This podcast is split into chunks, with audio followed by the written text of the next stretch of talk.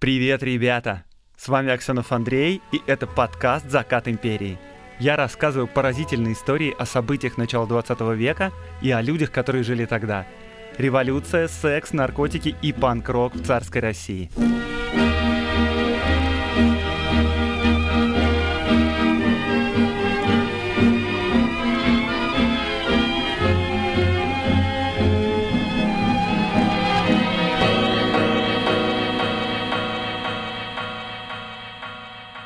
Сегодня, как обычно, под конец сезона специальный выпуск. Да, сезон заканчивается.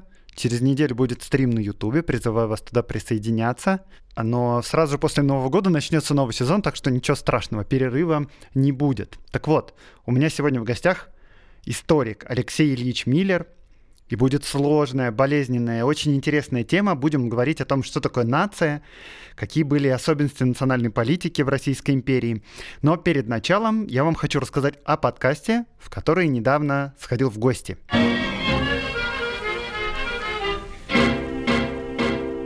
В моем подкасте уже пару раз возникал феерический персонаж, князь Михаил Андроников. И это тот самый человек, которого нанял министр Хвостов для того, чтобы контролировать Распутина, если помните. И это тот самый журналист, который поднял шумиху в деле убийства Татьяны Золотовой. Это аферист, шантажист, довольно занимательная личность. И в своем подкасте историю всей его жизни я не рассказывал. Она очень интересная, но без спойлеров. Так вот, Вышел выпуск подкаста «Синий бархат», где его автор Егор Сенников рассказывает про жизнь этого человека. А в самом конце выпуска мы вместе с Егором обсуждаем личность этого афериста. Говорим о том, как вообще так вышло на закате империи, что подобного рода личности смогли влиять на политику и на царя. Ну и вообще порассуждаем о судьбах страны, роли личности в истории, о том, могла бы история пойти иначе. Получилось интересно, но вообще я вам крайне рекомендую этот подкаст. И могу сказать, не кривя душой, что, пожалуй, это мой самый любимый подкаст. И когда я год назад планировал свой, я ориентировался на два примера.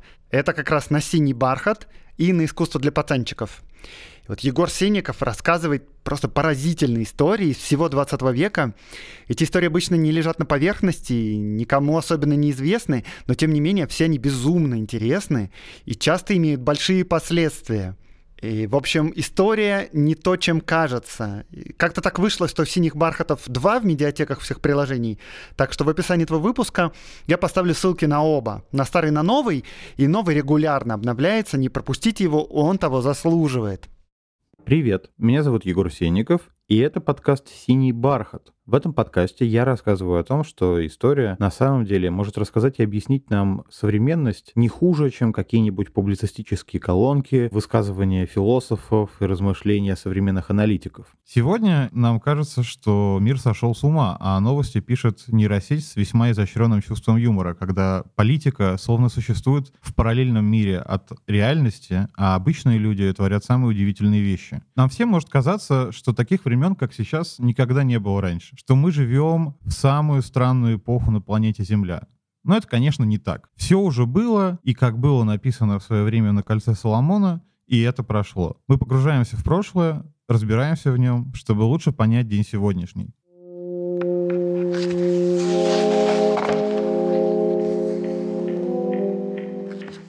Здравствуйте. У меня сегодня в гостях Алексей Ильич Миллер, доктор исторических наук, профессор Европейского университета в Санкт-Петербурге, Алексей Ильич, а, автор большого количества книг по истории Российской империи. Пожалуй, это ведущий отечественный историк, который занимается изучением национализма, национальной политики. И сегодня у нас будет, возможно, непростой разговор, может быть, дискуссионный до сих пор о том, как появлялись нации, как проводилась национальная политика в конце Российской империи. Алексей Ильич, здравствуйте. Здравствуйте. Спасибо, что позвали. Спасибо, что пришли. Для меня это честь. Не покривлю душой.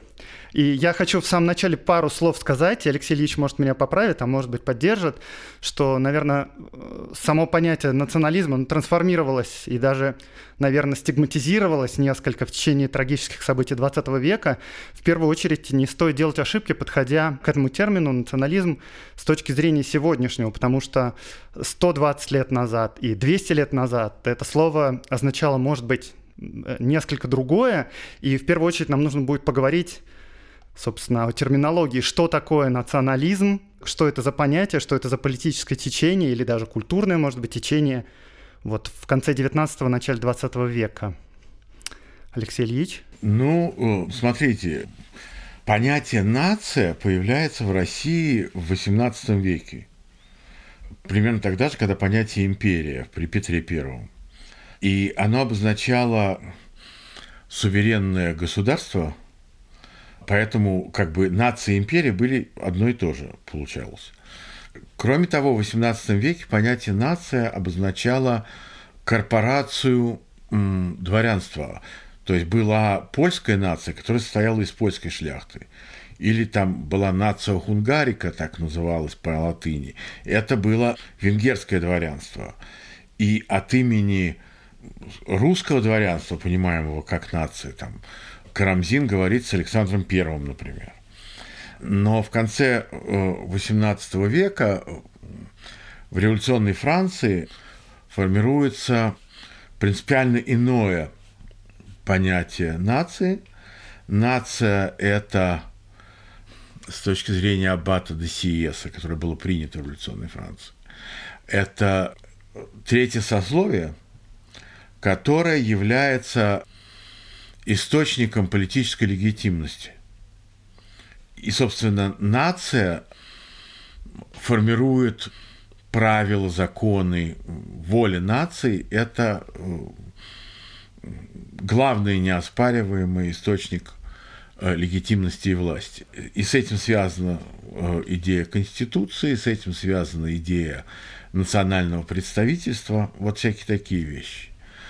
Правильно ли, если я скажу, что именно поэтому Наполеон назывался не императором Франции в результате, а императором именно французов? То есть он имел в виду нацию французов.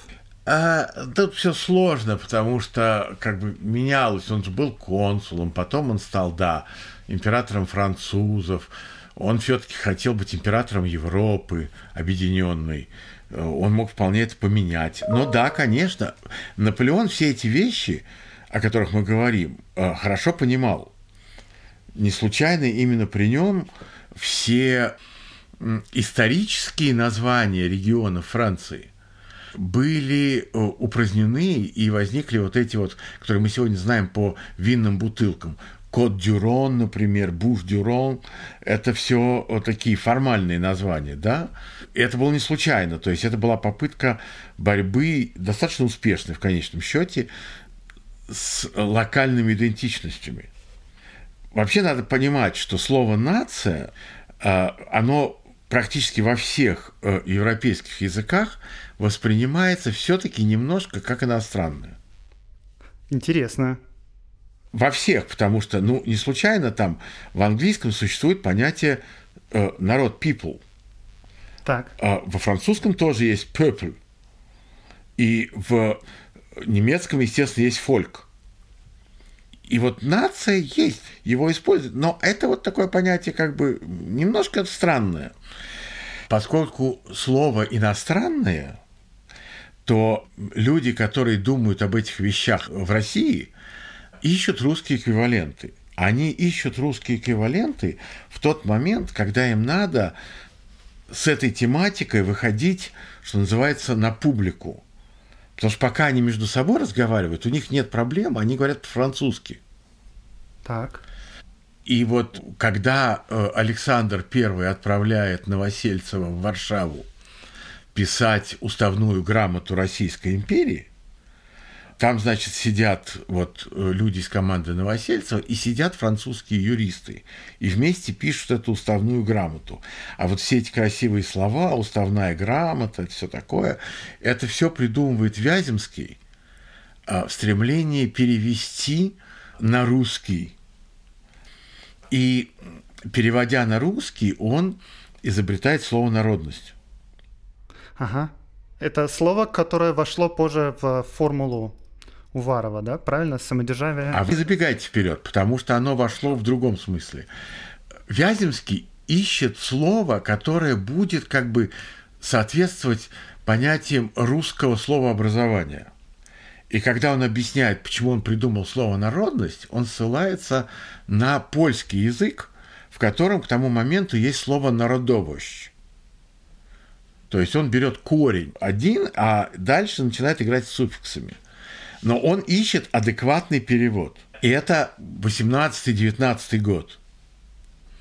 Вскоре после этого, скажем, там 23 год, 24 когда Пестель пишет «Русскую правду», он опять же на самом деле думает по-французски и переводит это все на русский.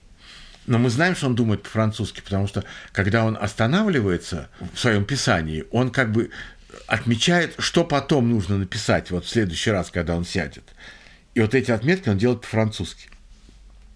И он просил людей, которые, по его мнению, лучше знают русский, чем он, оценить перевод и подредактировать его. И у него говорится о русском народе, народ с большой буквы. И этот народ с большой буквы, очевидно, есть нация. Угу. Хотя слово нация он знает и использует, когда он говорит о иностранцах прочих наций. Интересно. И он там, среди прочего, объясняет, что вот есть иностранцы в русской службе, которые приняли присягу государю. И когда мы победим, а в понимании Пестеля это значит убьем государя и все его семейство, это только большевики потом удалось. Но идея была заложена тогда. Все эти иностранцы должны будут заново принять присягу на верность России – и вот это очевидный переход от представления о э, как бы монархической принадлежности, монархической природе государства. Да, вот монарх, у него власть от Бога. Угу. Тут оказывается, что происходит перенос легитимности на понятие нация. Значит, Пестель обсуждает прямо в тексте «Русской правды» конфликт двух принципов. Он говорит о том, что есть принцип как бы самостановления, то есть принцип, по которому различные народности решают свою судьбу. А есть принцип благоудобства. И он вот говорит о том, что этот принцип самоуправления, он может применяться только в тех случаях, когда эта э, потенциальная нация достаточно сильна для того, чтобы сама защищать свои интересы. Он в рамках Российской империи видит только одну такую э, поляков. А все остальные, исходя из принципа благоудобства, должны слиться в один русский народ. И он там говорит о том, что и вот все эти разные названия, которые мы используем для а, обозначение русских, что там есть и малоросы, и белорусы, вот это все. Это все должно быть упразднено. Вот как Наполеон упраздняет все эти исторические особенности, все французы, да? Да. И здесь все русские. Это вот идеи Пестеля. Но при этом они же сочетаются с идеей, что царя надо убить и республику установить. Значит, когда декабристы потерпели поражение, и когда вскоре после этого потерпело поражение польское восстание 1830-31 года. Да. А это же восстание переходит в вооруженную фазу, в фазу вооруженной борьбы с Российской империей, тот момент, когда от имени польской нации Сейм дотронизирует э, Николая Первого. То есть они пытаются э, провести легитимность польской нации. Да для правления страны да, да. своей.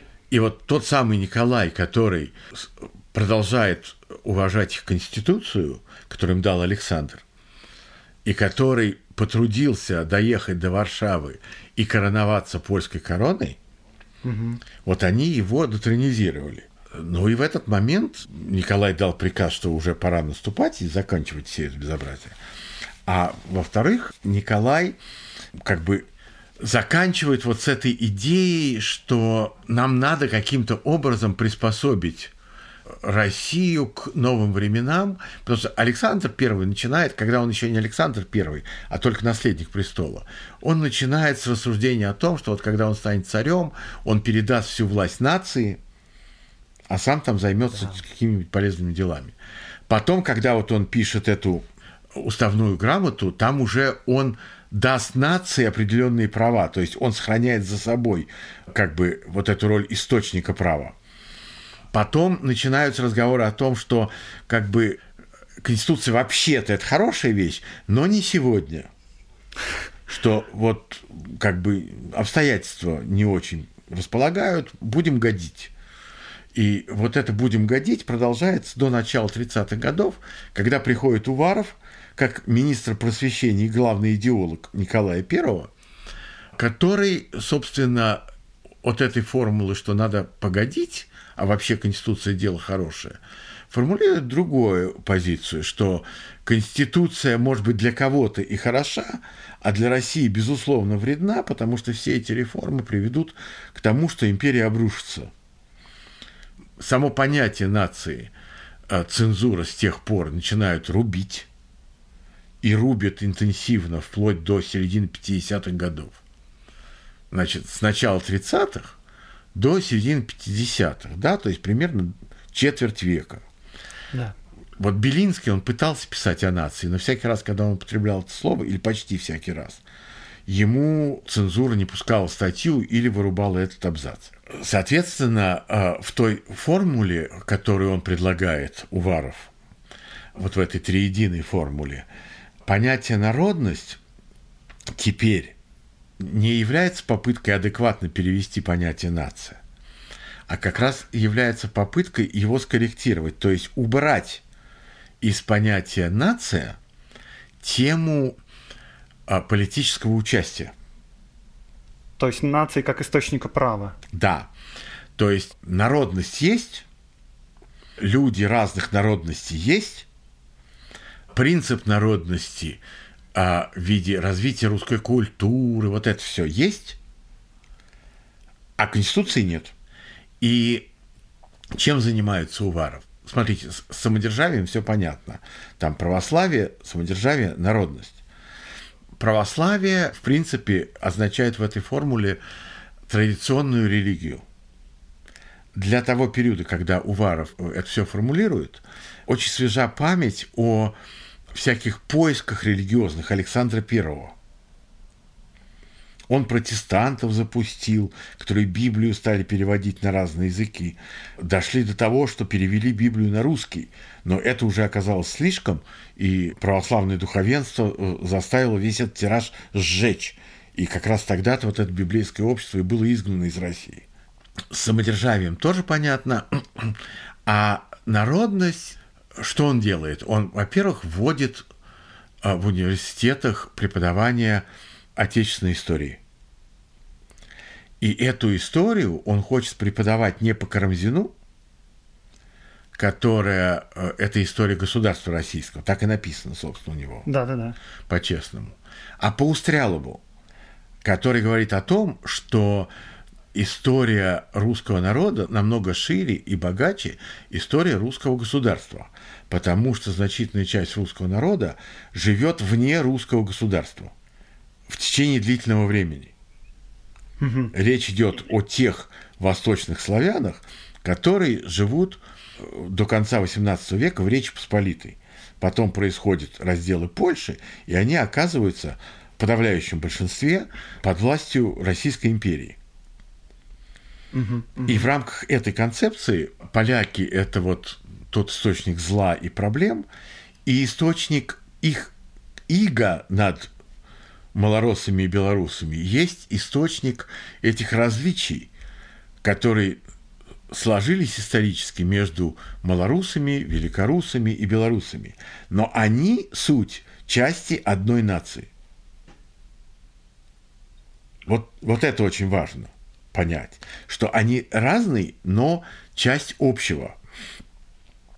Поэтому а рассуждать про то, что вот есть украинцы и белорусы как нации в XIX веке, это неправильно. Не только политически, это шутка такая, но и, по сути дела, как бы с точки зрения историков. Потому что нации еще нет, есть идеи нации, да? Да, да. То есть, как бы можно пойти по разным путям. Есть альтернативы, есть возможности, разные возможности развития.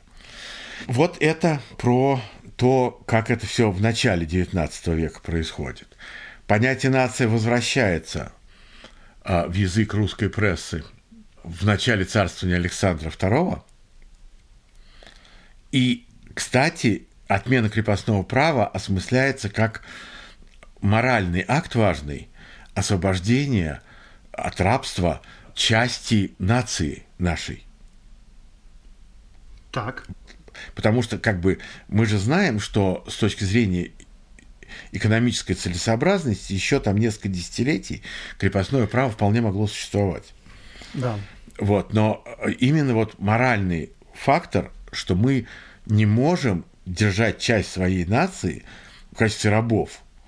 Мы должны освободить и таким образом как бы вывести на арену истории вот эту новую нацию и заняться ее активным воспитанием и формированием. Вот это вот как бы возвращение понятия нации в лексикон. И оно опять связано с темой освобождения. Но уже в 70-е годы XIX века все больше и больше тему нации присваивают себе консерваторы. То есть либералы безродные, а консерваторы озабочены сохранением национальной специфики. Но при этом там все очень сложно, потому что само слово «нация» долгое время консерваторам не нравится. Потому что оно как бы само по себе является плодом западных влияний. Тут, а, Алексей Ильич, можно ли уточнить, а, Просто, наверное, на сегодняшний момент, если мы говорим о каких-то политических консервативных силах, то они обычно часто ассоциируются именно вот э, в большей степени э, с национализмом, да, с национальной политикой. А в то время, в XIX веке, вот вы говорите, что это в некоторой степени парадокс, что консервативные силы берут себе это понятие. То есть правильно ли сказать, что тогда больше либеральные какие-то силы европейские развивали понятие национальности, национализма? Понимаете, дело в том, что и в Европе же происходит э, в это время переосмысление понятия нация. Потому что э, э, в это время э, начинает доминировать в Европе э, социальный дарвинизм. Угу, да.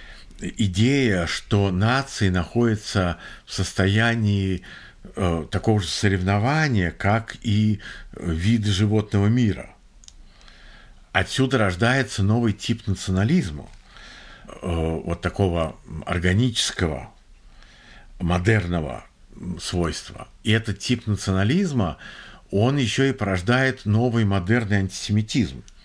Потому что антисемитизм 18-го, начала 19 века – это представление о том, что евреи плохие, потому что у них неправильные условия существования, их просто нужно исправить социальной инженерией что вот они там занимаются какими-то неправильными занятиями, а надо, чтобы они землю пахали, как нормальные люди.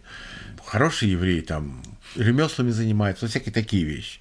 И в тот момент, когда там еврей крестился, он перестает быть евреем.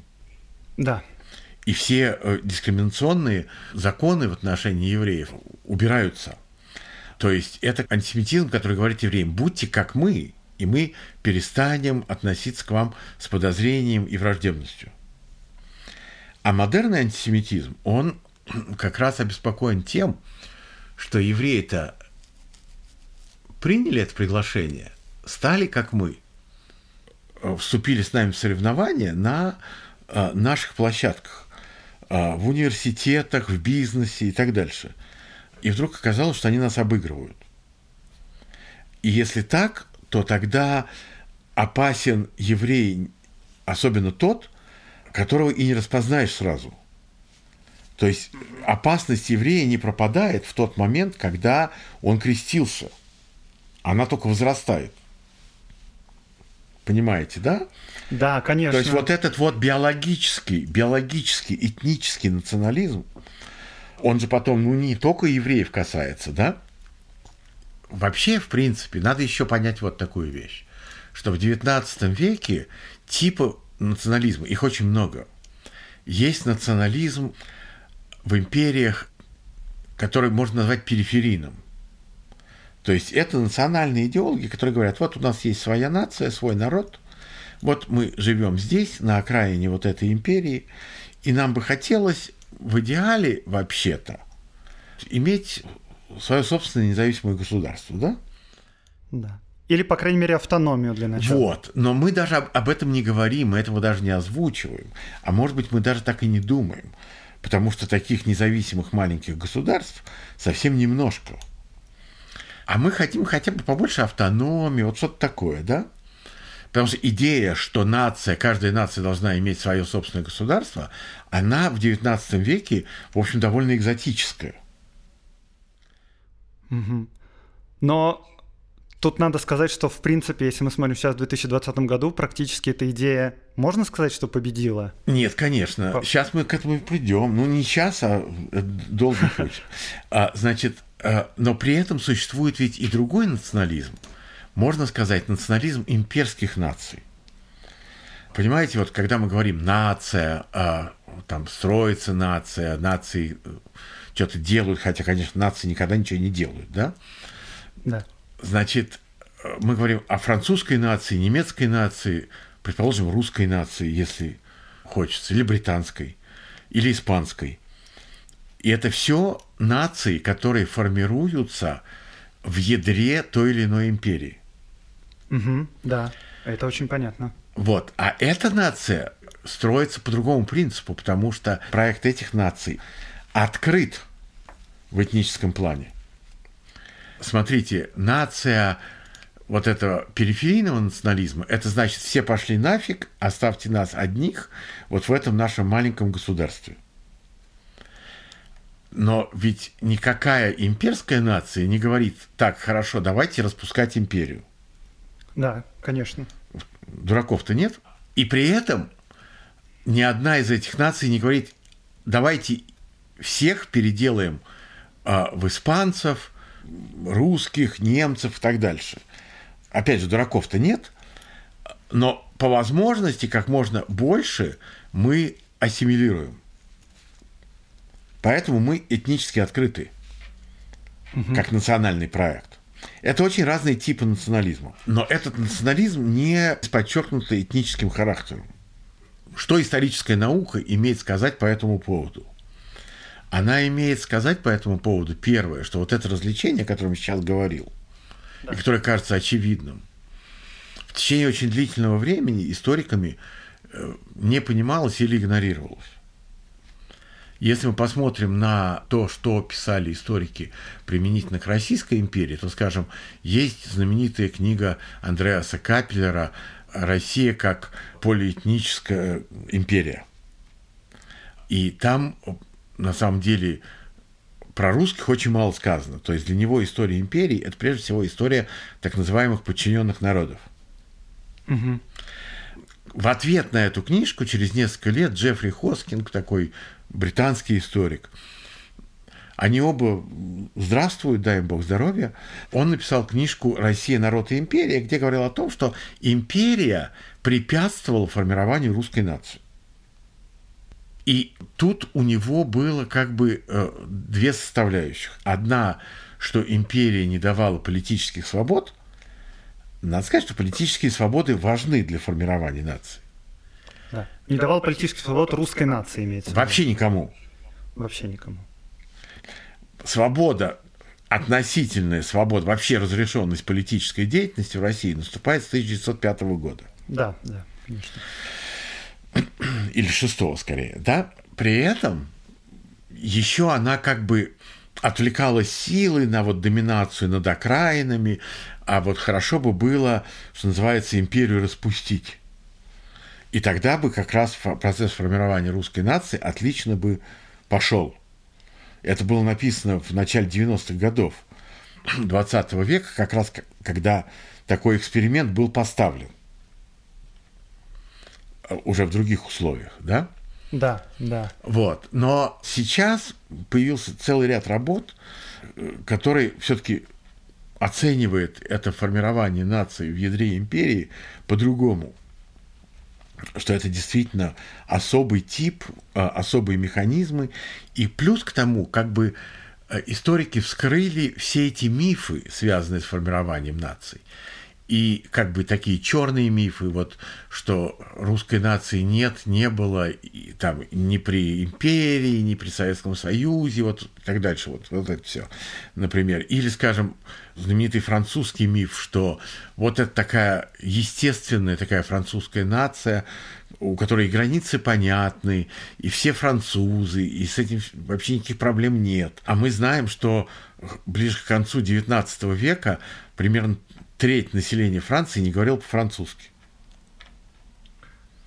То есть многие вот эти трещины, недоработки вот в этом национальном строительстве, они скрывались национальными историческими нарративами, потому что, собственно, история как профессиональная сфера деятельности, она обслуживает вот задачи формирования нации, да? Если Уваров говорит, что надо преподавать отечественную историю, это значит, что он говорит, что надо рассказывать историю нации.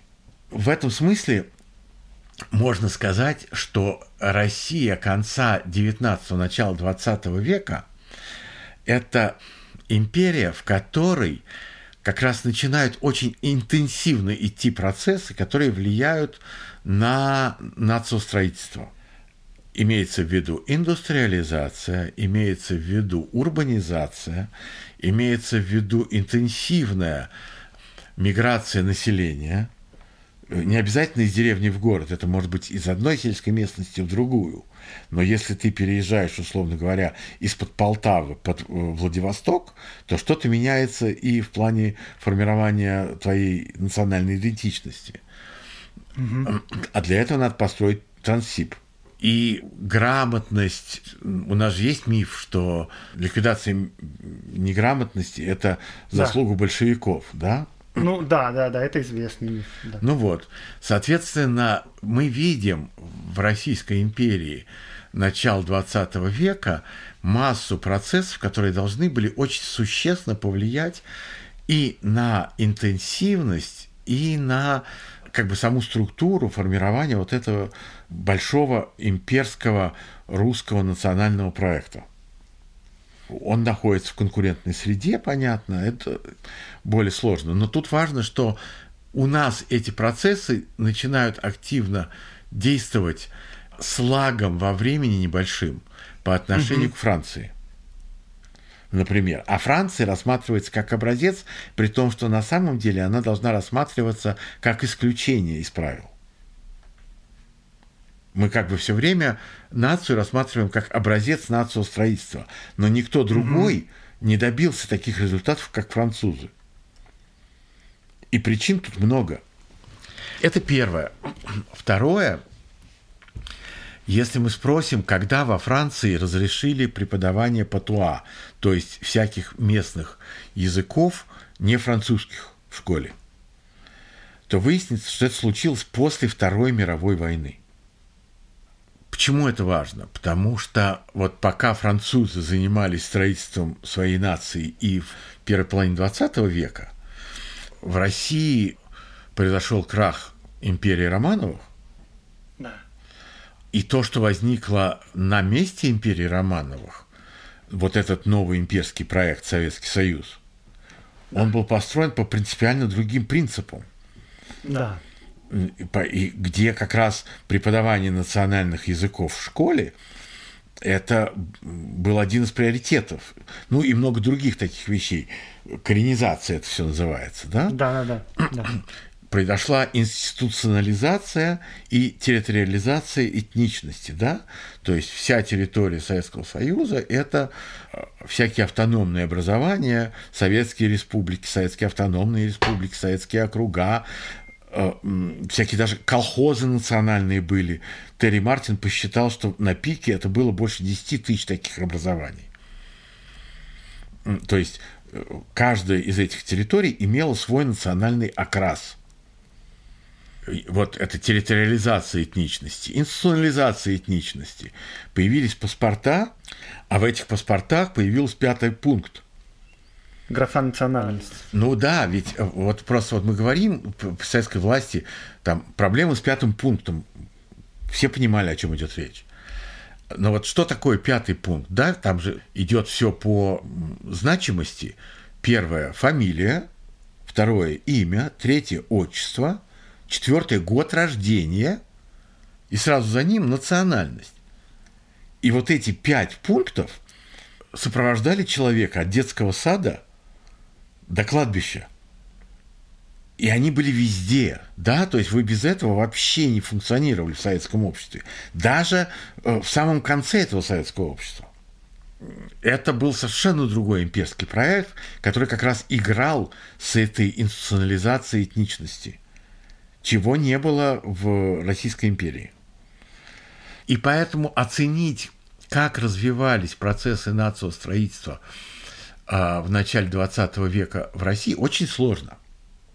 Сейчас вот буквально на будущей неделе выходит из печати книжка, которая называется «Россия между реформами и революциями 1906-1916». Я вложил в нее очень много труда. Это такая коллективная монография, которая пытается оценить те тенденции развития Российской империи, которые а, были пресечены революцией, да, потому что что такое революция? Мы там вышибли ногой какую-то дверь и вот вышли из той ситуации, которая у нас была, в какую-то принципиально новую ситуацию. Но это значит, что все те двери еще дополнительные, которые были в этой комнате, они закрылись, они вообще не актуальны. Мы в другое помещение ушли. Да? в этом смысле очевидно, что оценить вот эти тенденции очень важно, а это же все очень идеологизировано. Весь советский нарратив – это про то, какая была отсталая страна. До революции. Да. Все национальные нарративы, они про то, как всем было плохо в Российской империи, и как все э, просто рвали рубаху на себе для того, чтобы оттуда вырваться. И масса всяких других таких вещей. И что самое важное, мы очень мало знаем о том времени. Даже вот, скажем, оценки уровня экономического развития России того времени подлежат очень серьезному пересмотру. У нас там есть статьи, которые показывают, что фактически можно сказать, что вот Россия накануне Первой мировой войны, она была Э, в некотором смысле на первой стадии того, что принято называть экономическим чудом, да? У нас между, там, условно говоря, шестым и тринадцатым годом э, средний рост, средний рост промышленный составляет 6% в год. Вот прикиньте, это китайские темпы роста, да? А при этом надо учесть, что когда мы там смотрим на советские темпы роста, мы понимаем, что это восстановительный рост. Да. Потому что в момент, когда начинается советская власть, от экономического потенциала Российской империи осталось 13%. И, естественно, там можно расти и по 30% в год, если просто восстанавливать потенциал. Не все же было разрушено физически. Ну да, конечно, конечно. А там это был рост от нормальной базы.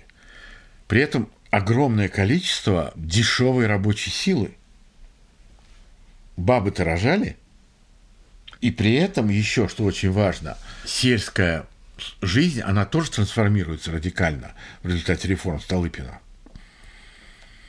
Это же не только да. переселение в Сибирь. Вот это все вместе. Ну, да, в общем, конечно, да. я эту книжку в ближайшей перспективе выложу в сеть. Там просто, ну, действительно собрались, с моей точки зрения, э, лучшие силы, которые при этом, как сказать, а, не увлекаются рассказом о том, какая идеальная была Российская империя в 13 году. У нас есть Борис Миронов, который примерно так рассказывает. Конечно, там не, далеко не все было идеально, да? Кстати, вот другой пример. Из 20 крупнейших европейских банков 6 русских. Сегодня ни одного, по-моему, понять разницу. Это все надо как бы заново увидеть, есть знаменитая история с книжкой Кофенгауза. Весь период советской власти наши экономические историки э, оперировали каким-то набором цифр, которые, в общем, были получены из э, дореволюционной статистики. Понимаете? Угу, да. Вот. А Кофенгаус, э, он в 20-е годы поднял новые, как бы более широкие пласты статистики и получил совсем другие цифры. Но потом его тут же посадили – А книжку, слава богу, не уничтожили, рукопись осталась. И вместо того, чтобы выйти там, условно говоря, в 30 каком-то, она вышла в 94-м. И выход этой книжки поменял все наши представления. А при этом выясняется, что и Кофенгауза надо поправлять в сторону большую, да? И там еще очень важный момент, конечно, что у Российской империи был накоплен колоссальный научный, инженерный, инновационный потенциал. А это очень важная составляющая роста и лидерства. То есть вот если мы пытаемся оценить, когда у России был шанс стать как бы страной первого мира, вот этой лидирующей, то вот это было тогда. Мы этот шанс сожгли в гражданской войне и революции. Больше такого шанса у нас не будет. Вот это важно понимать. Алексей Ильич, а вы сказали, что эта книга будет доступна в интернете для скачивания? Э, да, я ее выложу. Она выходит сравнительно небольшим тиражом, там, ну, я не знаю, экземпляров 500, наверное, мы напечатали. Это все разойдется моментально, и в течение пары месяцев я положу это в сеть. Ну, потому что это такая книжка, которую все-таки должны люди читать прежде всего. А, я для слушателей сейчас скажу, что в любом случае в описании этого выпуска, когда он выйдет, уже эта книга должна, по идее, появиться. И тогда я положу ссылку на ее название. И если она, если она выйдет, э, когда она выйдет, будет доступна, может, в общем доступе, тогда тоже она появится. Так что следите Хорошо. за соцсетями. Да, э, вопрос, по которому у вас есть даже ряд статей ряд выступлений, э, касающихся украинской нации, довольно тоже болезненный в последние годы.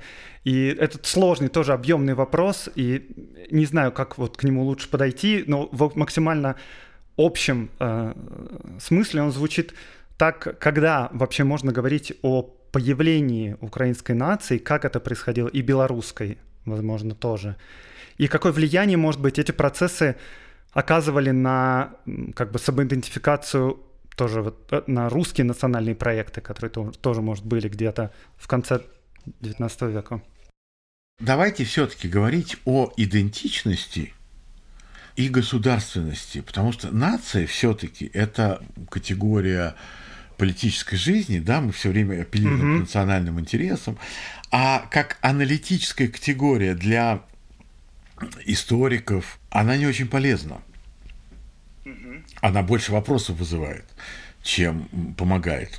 Но, скажем, движение, которое пытается вообразить себе Украину э, независимую, возникает в середине XIX века. Это Кирилл-Мефодиевское общество все предыдущие рассуждения, всякие истории русов и так дальше, это традиционный региональный вот такой э, нарратив. Нарратив, да. Что бы там ни писали э, люди, которые сейчас этим занимаются. Собственно, называть себя украинцами, активисты этого движения, стали с конца XIX века.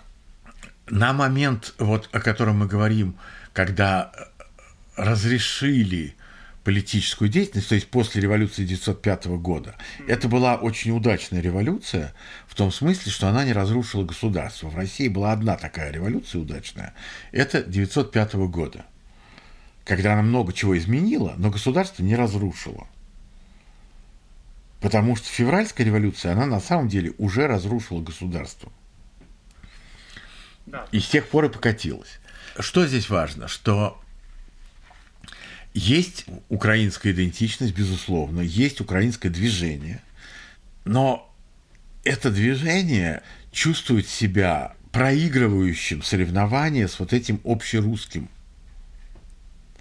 Важный момент, да, потому что это в самой среде того, что мы сегодня называем украинцы, да, потому что уроженец Полтавы Анатолий Савенко, он по нынешней нашей номенклатуре украинец – а по жизни он лидер Киевского клуба русских националистов.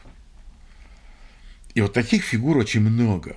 То есть есть активисты русского националистического движения, украинского националистического движения, а между ними болтается огромное число людей, образованных, которые э, как бы, ну, и тот, и другой проект кажется им немножко радикальными все меняется существенно с Первой мировой войной и революцией, потому что там начинают работать факторы, которые резко меняют вообще всю структуру момента. Потому что когда империи сталкиваются между собой в войне, которая не как прежние войны, э, месяца три повоевали, потом сели за стол и договорились, кому чего по результатам. Когда становится понятно, что это война на выживание, то эти империи начинают поддерживать максимально центробежные силы у врагов. И это либо этнический сепаратизм, либо это всякие социальные движения, Ленин какой-нибудь, да, то есть немцы дают деньги Ленину, и они дают деньги украинским националистам.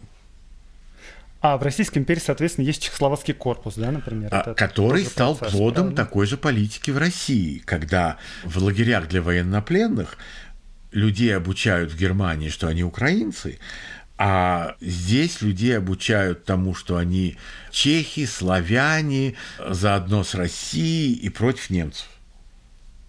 И там много всяких других факторов. И, конечно, еще участвует Австро-Венгрия. Там все довольно сложно, потому что, с одной стороны, с русинами играют, поддерживая их движение, прежде всего против поляков. Это с середины XIX века.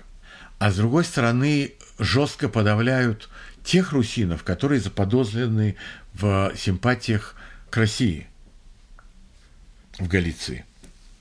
Первые концлагеря на европейской земле возникли в Австро-Венгрии, и там сидели эти вот заподозренные русины, их было 30 тысяч человек в Талергофе и Терезине. Терезин вообще такое грустное место, там сначала был русинский концлагерь, Потом было знаменитое еврейское гетто во время Второй мировой войны. То есть такое грустное место.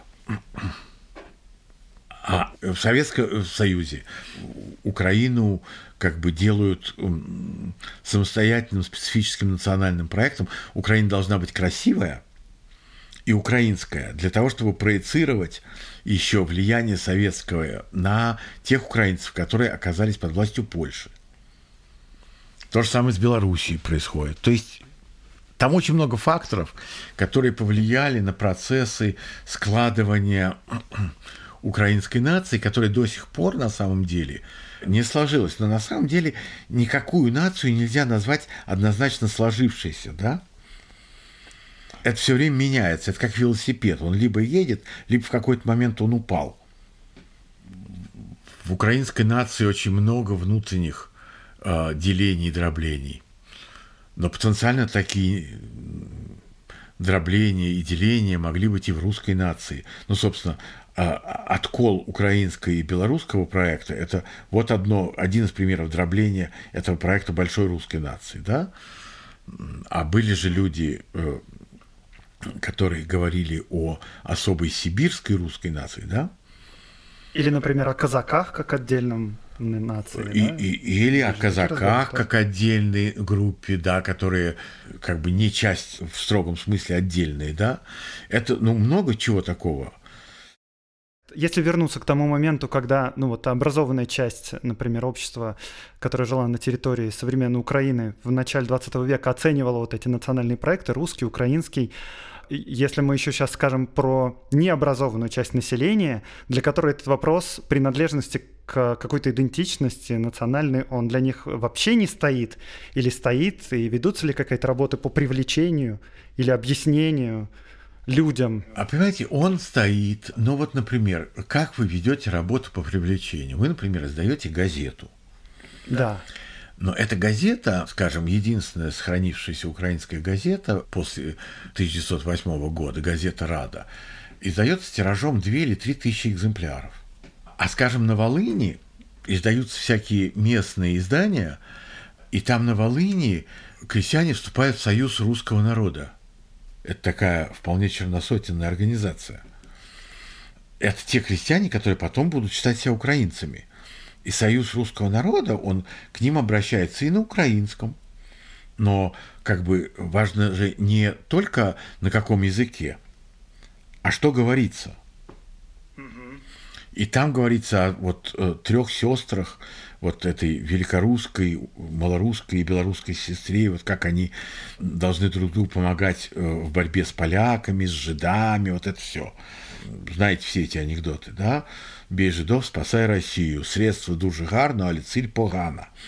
Вот, э, вот эти все вот эти шуточки, они уходят корнями в практике того времени формирование идентичности и лояльности, оно же происходит еще за счет формирования оппозиции и враждебности. Для Волыни, где значительная часть земель принадлежит польским помещикам, и которая входит в черту оседлости, конечно, очень легко формировать вот эти оппозиции местного крестьянина, польского пана и вот этого вот еврея. А во главе этой оппозиции, во главе этого движения стоят священники – Почаевская лавра, она же там. Да, да, именно, была. именно. А рядом царь. А потом царя скинули, и в России священников стали к стенке ставить. Это немножко изменило конфигурацию. То есть там все менялось неоднократно в этом проекте, в этих соотношениях. Но еще помните про э, гражданскую войну потому что там есть белые, красные, а есть всякие местные, как бы, атаманы. У каждого атамана своя программа. Скажем, на Украине очень популярна история Холодного Яра. А, это такое место, где несколько деревень, они, попав под влияние офицеров с развитой украинской идентичностью, они создали такую крестьянскую как сказать, республику украинскую. Но при этом рядом находится во враждебных отношениях с ними состоящая, вплоть до вооруженных столкновений, другая такая крестьянская республика. Там просто в качестве вождей оказались анархисты. А для анархистов национальный вопрос, он не так важен.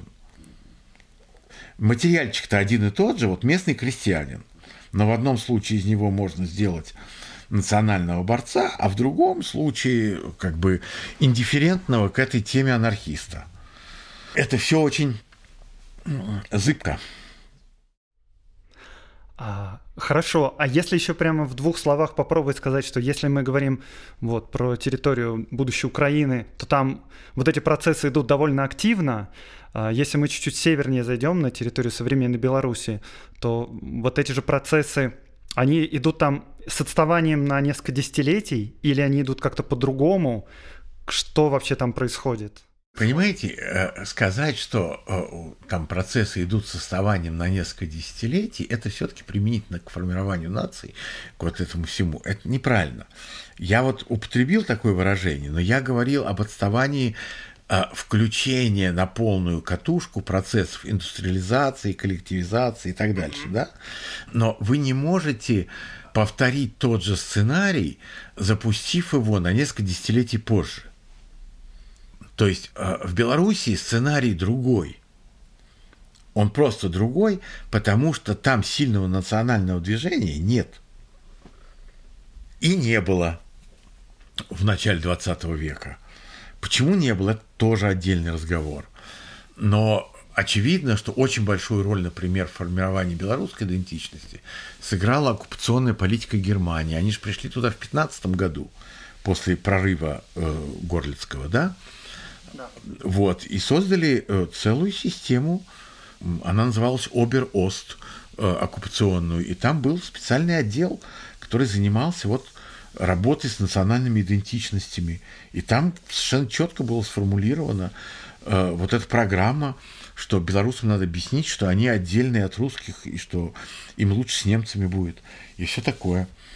А потом уже советская политика коренизации – много чего и еще. она фактически э, взяла некоторые приемы из этого плана, использовала наработки? А, ну, я не думаю, я не думаю, но она уже работала с какими-то результатами.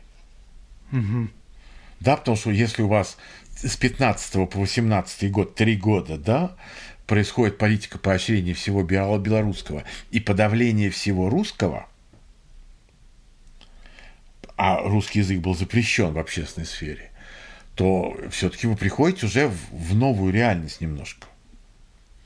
Политика коренизации – это тоже, кстати, очень сложная, не до конца изученная вещь. Скажем, э, моя совершенно замечательная студентка сейчас занимается изучением того, как обсуждались проблемы с кем быть в, в России или на Украине, или в Украине. Как это обсуждали крестьяне вокруг Воронежа в 23-24 э, году. Потрясающе интересно. И там мы сразу видим, кто пытается на них повлиять, с какими целями. Там куча игроков. Это все ужасно любопытно, и никто толком этим не занимался, да? Потому что у нас да, же, это действительно любопытно звучит. Потому что у нас же украинизация проводилась не только в Украинской э, республике, да? А, скажем, вот в этой Воронежской области или центральной, да, тоже проводилась украинизация и школы, и государственного аппарата, вплоть до начала 30-х годов. Алексей Ильич, может быть, тогда под конец разговора мне вот по ходу дела, наверное, пришла в голову такая идея, что в результате войны и в результате вот этих процессов э, центробежных, которые ну, противоборствующие державы старались усилить, ускорить, и в результате потом революции, гражданской войны и вот этой новой идеологии советского государства, которой не было аналогов на то время, в результате процессы, которые проходила не Российская империя, уже Советский Союз и наша страна сейчас, э, они уникальны в некотором смысле из-за вот этих сложившихся обстоятельств. Нигде такого не происходило в Европе. Да, да, конечно, это совершенно справедливо. Но какие-то аналогии можно найти. Вот, например, э, смотрите, есть э, Эльзас. Да. Казалось бы, везде у французов получилось, а здесь не получилось. Ну почему? Потому что Эльзас был оккупирован Германией. А потом снова Францией. И вот это вот все. А здесь же в Восточной Европе границы гуляли со страшной силой. Ну, фарш невозможно провернуть назад. Да, что-то случилось, и все. И дальше уже как бы с этим приходится работать. Да, это уникальный, но еще далеко не до конца изученный опыт. И в современных условиях, кстати, не очень хорошие эти условия для изучения, потому что украинские историки там, э, у них свои обстоятельства, да, и своя повестка. У нас э, свои обстоятельства и своя повестка. И в том и в другом случае они такие не вполне как бы над схваткой, да, да, и, наверное, и в Польшу можно вспомнить, которая тоже свои обстоятельства и своей повесткой, которая Безусловно. тоже в какой-то Безусловно. степени влияет. Безусловно. Дальше возникает там вопрос, кто с кем сотрудничает по продвижению чьей повестки. Вот мы сейчас с вами поговорим, я там что-то еще сделаю, а в 6 часов я буду слушать дискуссию польских, украинских и немецких историков о Холокосте в Восточной Европе вот обращает внимание, что, смотрите, ни белорусов, ни русских они не позвали. Ну, посмотрим, о чем будут говорить. Ну, мы, наверное, можем пожелать э, слушателям и людям, которые изучают историю, стараться больше переходить в рамки академической науки, чем э, оставаться в какой-то парадигме обстоятельств э, государственных и политических. Если вы со мной согласитесь, Алексей Ильич. Соглашусь, соглашусь. Спасибо вам большое за то, что вы меня Спасибо пригласили. вам тоже большое. Хорошо. Ну, до свидания. До свидания.